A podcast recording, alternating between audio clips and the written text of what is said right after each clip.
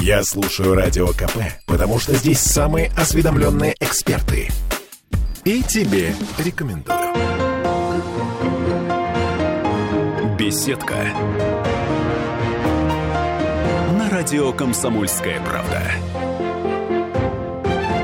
Сегодня наша тема – безопасность. К сожалению, для большинства из нас время НВП, э, ОЖ, ОБЖ, вот эти вот школьные предметы, которые, собственно говоря, учили нас адекватно реагировать на какие-то жизненные вызовы, некоторым образом ушли в прошлое, и кажется, будто бы нам не хватает этих знаний. В студии радио «Комсомольская правда» Валерий Усманов, полковник в запасе вооруженных сил, преподаватель учебно-методического центра по гражданской обороне, чрезвычайным ситуациям и пожарной безопасности Ленинградской области. Валерий, здравствуйте. Здравствуйте. Ну, слушайте, я вот вас так длинно представила, но вообще, насколько я понимаю, а, учебно-методический центр – это относительно недавняя история, и как раз он призван э, к тому, чтобы ну, ликбез среди горожан проводить? Ну, не совсем так. Так. Мы занимаемся подготовкой пожарных, спасателей. Вот, целенаправленно занимаемся э, к действиям по предназначению. И второе наше направление – это э, подготовка руководителя глав администрации при действиям при ЧС, при возникновении чрезвычайных ситуаций, что они должны делать для того, чтобы предотвратить эту ситуацию а если уже она случилась, то какие действия надо предпринять, чтобы выйти из этой ситуации с достоинством? То есть вы учите начальников? Ну, по сути дела, так. Да, глав Хор... администрации. Хорошо, нет, ну, глава администрации, они да, начальники да, да. в определенном смысле. Районов, там, посел... поселковые, вот. Хорошо они учатся? Хорошо. Успешно, да, нормально? Да. Слушайте, ну сегодня у нас с вами... Вообще, я предполагаю, что у нас с Валерием будет серия программ, но сегодня я бы хотела поговорить в преддверии отпускного периода и в преддверии, значит, наших длинных выходных, тех или иных, о ситуации, когда мы попали в лес и растерялись. Ведь такое случается Э, практически с любым человеком, с одной стороны. С другой стороны, к сожалению, мы имеем ужасную статистику о десятках э, не вернувшихся из леса от различных спасательных центров и от волонтеров и, и так далее. Что э, нужно делать, чтобы не попасть в ужасную ситуацию? Если я один, если я понял, что я заблудился, что делать? Ну, смотрите, есть такая э, критическая ситуация, когда человек попадает в эту ситуацию, не знает, что делать. Да. Это говорит о том, что он не готов действовать в этой ситуации. Абсолютно. Для того, чтобы подготовиться, вот, пошли за грибами. Первое, что надо сделать, это подготовиться. Это изучить район. Изучить в этом районе все площадные, линейные ориентиры. Это э, река, линия ЛЭП, какие-то озера или еще что-то. Где какая деревня будет находиться – изучить визуально. А если не можешь изучить, фотографируй на телефон. Угу. Возьми с собой. Второе, что надо сделать, подготовиться. Э, в любом случае надо брать маленький рюкзачок, в котором находится компас, должен находиться, э, нож или лопата острая, лопата для того, чтобы срубить какой-то сучок, там еще ветку какую-то понадобится. Дальше что? Обязательно надо взять мишуру. Мишуру и, это что? Ну, елочную. Так, зачем? Я объясню, зачем. Вот когда это...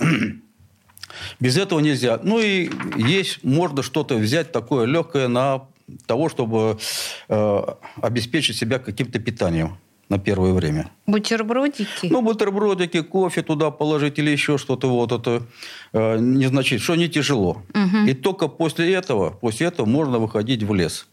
Для чего вот это все это э, берется, э, это оборудование? Мишура для чего? Чтобы обозначить себя, если потерялся. Так. Человек забирается куда-то на, на ветку, э, э, на, наверх по дереву, развешивает эту мишуру. Так. И если Самолет пролетает, поисково-спасательный вертолет, самолет, эту мишуру видно за 10 километров. Видно, да? Видно. Потому что она поблескивает. Да, она поблескивает, все. Угу. Дальше для чего нужна эта мишура? Если вы куда-то пошли, вот здесь поняли, что заблудились, и вам надо вернуться в исходное э, место, угу. вы на- начинаете эту мишуру развешивать по деревьям. Прошли Ага. 200 метров, повесили что-то, какую-то блеску. Типа дождичек, да? Да, такой? типа Мгм. дождичка. Еще, еще, еще. Если вы поняли, что идете не туда, вам надо вернуться обратно. Вы по этой мишуре вернется в обратную точку. Это вам не Гензель и Гретель с их крошками, понимаете? Мишуру не- птички не съедят. Дальше еще что по этой мишуре. А, Человек, когда вот уходит в лес, как он одевается? Он одевается в такие, ну, зеленые цвета, в камуфляж, Ну да, конечно. которого практически дойти невозможно. Можно пройти спасателя мимо него, и не найдешь его. А, о. Нам приходилось, вот я работал долгое время э, в региональном центре МЧС э, России, э, северо-западном, который в Петербурге, э, начальником отдела авиации и авиационно-спасательных технологий. Нам приходилось искать вот этих потеряшек. Мгм. Летом листва зеленая, он в зеленом костюме, и его практически, практически найти невозможно. Какая удивительная ерунда. Ведь мы же надеваем этот камуфляж, с одной стороны, думая, что это стильно, я же иду в лес, а с другой стороны, я так понимаю, мы подражаем охотникам, которые пытаются маскироваться Да, в да. зеленке. И мы дураки, конечно, в этом смысле. А нужно надевать что-то яркое. Демаскирующее, что-то красное, яркое. Но если уже одели камуфляж, то будьте добры, одеть какую-то ленту. Вот как э, ночью э, люди ходят по улице, одевают что? Светоотражающую ленту. Мгм. На рукав, на ногу, еще куда-то. Потому что поиски проходят и днем, и ночью с фонариками. Вы можете ночью, спасатель может пройти мимо того, кого ищет, и не заметить его. Но если на нем есть какая-то лента, она обязательно блеснет. Слушайте, я хотела вас на секундочку вернуть к э, карте местности, которую мы готовим перед тем, как пойти в лес. Да. Вы говорите, что... Мне примерно понятно. Речка справа, условно говоря, там, я не знаю, э, телеграфные столбы слева. Мы это примерно как-то, да, но а, ведь иногда бывает так, ну, что вокруг леса, ну, он большой, вокруг леса ничего нет. Ну, тогда надо найти направление, куда надо двигаться, чтобы выйти на какой-то ориентир. Так, Как определиться, где север, где юг? по, по по солнцу? Ну, Слушайте, наш- нас, учили, нас учили в детстве по мху. По мху, правильно. Мох растет на северной стороне дерева. В основном растет. Но у воды, если есть какой-то ручей, есть какое-то озеро, мох растет в том направлении, где находится этот ручей или это, или это озеро. Здесь верить нельзя. Можно верить муравейнику. Так. Муравейник всегда находится с южной стороны дерева. В любом случае, это природа. Надо ее читать, эту природу, подсказки. Ничего себе. Вы, вы запоминаете, да, я надеюсь? Муравейник с южной стороны дерева. Так. Да, муравейник это. Далее, на что необходимо обратить внимание, ну, может быть, это не характерно для нашего региона, ну, облака. У нас роза ветров в основном это э, с запада до восток ветер дует. Так. То есть, да, с запада на восток. Куда идут облака? Ага. А, поняла. Да, да, да, да, да, да, да. Вот. Дальше по часам. Если солнечная погода, можно по часам в нем определиться. Это надо часы, но часы не, не такие электронные, а те, которые со стрелками. Это э, часовую стрелку направляете на солнце, на солнце направляете, и цифру 1 на циферблате, вот, да, между цифрой 1 и вот этой э, стрелкой, которую вы направили, середина, будет указывать на север. Ну, это если, если есть солнечная погода. Ну, у нас в нашем регионе, ну, вот сейчас вот можно что-то определить. Но Ага. в основном дожди, дожди и дожди. Э, слушайте, теперь вы понимаете, да, что часы со стрелками это не просто понт, да, а все-таки они могут оказать нам важную жизнеспасительную прям службу. Хорошо, что еще? Что еще хочу сказать? Да, надо брать туда, если идешь э, на незнакомое место, надо брать полностью заряженный телефон. А, если, а еще лучше, если есть какое-то зарядное устройство, батарейки дополнительные. да. Почему это очень важно? Потому что у нас были случаи, когда мы искали людей вот, в Новгородской области. Бабушки ушли и пропали на три дня. Вот, в районе Чудова. А там же болото, они за клюкву пошли. Мы э, начали их искать, не могли их найти. И потом уже э, решили так. Мобильные телефоны есть? Да, есть. Надо, чтобы родственники обратились в полицию с заявлением. Полиция обращается к сотовому оператору МТС, и они по, по своим вышкам сканируют, где находится этот телефон. В каком месте искать. Да, поняла. Если садится телефон, конечно, это ужасно. Мне, это ужасно. Мне, да. Угу. Вот.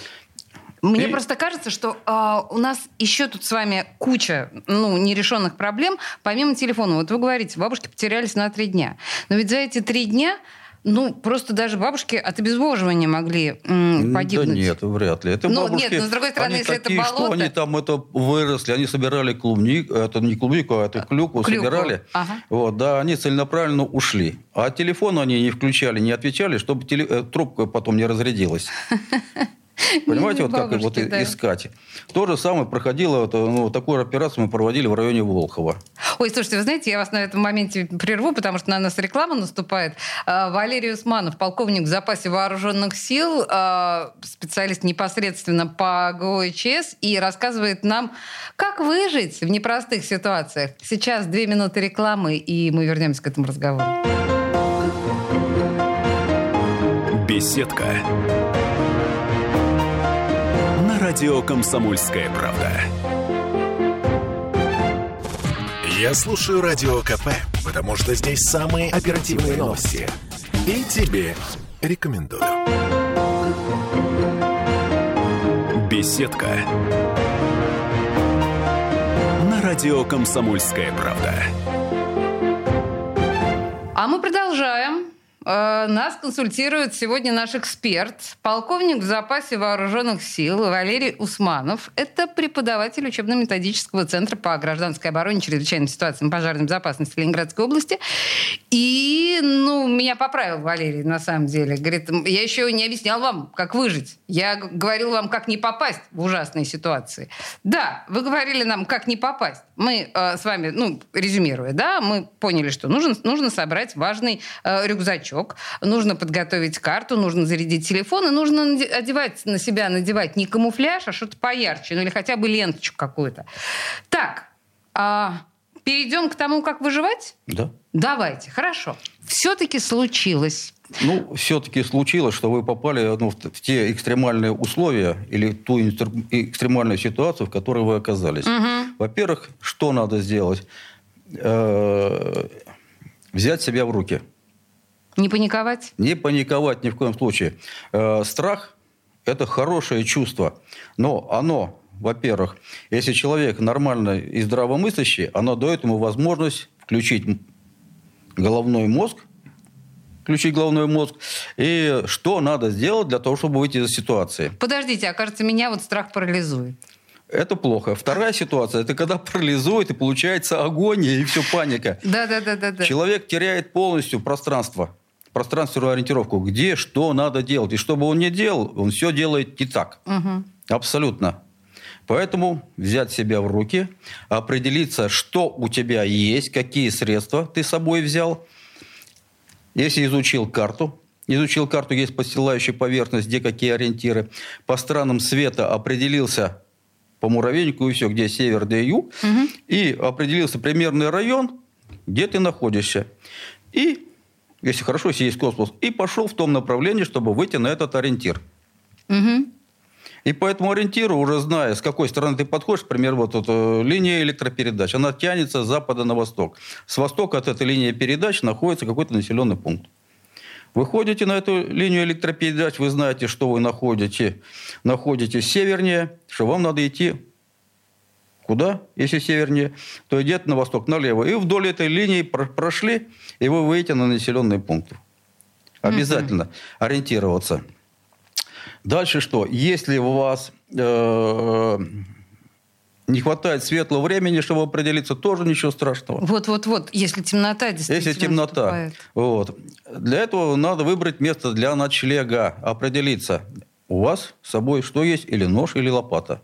Очень надеюсь, да. Да, если, ну, это, мы будем надеяться, что вот мои рекомендации кто-то послушает и возьмет с собой лопату. Да. Обязательно. Ну, маленькую, небольшую. Ну, маленькую. Ну, саперная вот такая маленькая лопатка, ну, это же небольшую совковую там брать с собой. Дальше что? Э, взяли с собой э, лопату и ищем место для того, где можно э, переночевать. И еще я бы рекомендовал в рюкзак положить что-то теплое, теплое, потому что костер разводить просто обыватель, он его никогда не разведет. Не разведет. Не разведет. А ночи холодные. Мгм. Одеть что-то теплое, свитерочек или все это, и э, можно где-то переночевать. Дальше, где можно переночевать? Под деревом, если есть дерево. Какое дерево? Если вы ляжете под э, рядом э, с осиной, утром вы проснетесь вообще никакой. Почему? А потому что это дерево вампир. То есть Осина. как, подождите, ну в смысле? Ну, в смысле, она у вас энергию все выкачает, и все. Вы э, смотрели это фильмы про вампиров, это Дракула? Какой кол там убивали? А как, осиновый? Осиновый кол, чтобы он не вылез оттуда. Ничего себе, так. Поэтому осину нельзя. Ясно. Вот. А, а что можно? А Дуб, береза. Это деревья, которые отдают энергию. Даже если вы устали, вы прислонитесь к этому дереву, сядьте, посидите минут 15-20, вот, да, чтобы подпитаться вот этой энергией. А лучше там поспать. Дальше на что? Ну, обращаю внимание. на Ой, посте- простите, я пока мы не ушли далеко от деревьев, а если ел- ну, хвойный лес, елки? Ну, Елки нормально под елкой Елка поспать? нормально. Но Ага. если другого больше не нет ничего, то под елку можно. Окей, вот. окей. Так. Вот. Далее что? На, на, чё- на что хотите, обрати- обращаю ваше внимание. На постилающей поверхности, где можно положить там, поспать, не только под елкой. Есть такие места на земле, а, а, ну, которые в народе называются проклятыми. Это залысины. При любой траве, вот в поле, вы когда мы видели, да, что вот это какая-то, какой-то Да, участок да. местности, вот там на нем ничего не растет, абсолютно. Сколько бы туда ни засевали, все, кругом все растет, а здесь нет. Это говорит о том, что в этом месте идет мощнейший поток негативной энергетики из земли. Мгм. Если вы туда вот ляжете, вроде как чисто в поле на это место, утром вы просто можете не проснуться на этом поле. Прям умереть? Да, у вас просто энергетики не хватит. А есть такие места, где э, поток энергии очень хороший. Это, например, как определить? Ну, определяться вот на этих местах растет, опять же, вот береза, дуб растет, вот, который черпает вот эту энергию, который делится этой энергией с человеком. Ага. Вот. И я хочу сказать, да, вот, ну, у нас, э, вот, э, обращаясь, э, ну, к тем, кто верит в Бога, я сам верю в Бога, да, вот церкви, они всегда строились на экологически, энергетически чистых местах. Мгм. Особенно вот вместо алтаря, там идет чистый поток энергии. Когда человек приходит туда, вот молится, он очищается за счет молитвы, за счет вот этой энергии. Мгм. Вот мы ищем вот эти вот места и разбиваем там лагерь. Для того, чтобы разбить лагерь вот в, в- в- в- этих местах, надо очистить эту вот поверхность, поверхность очистить, наложить туда, э, может быть, мха, может быть, еще чего-то, чтобы было мягко. Мгм. Вот. Э, э, Построить с помощью лопаты какое-то э, укрытие от чего? От ветра, от дождя.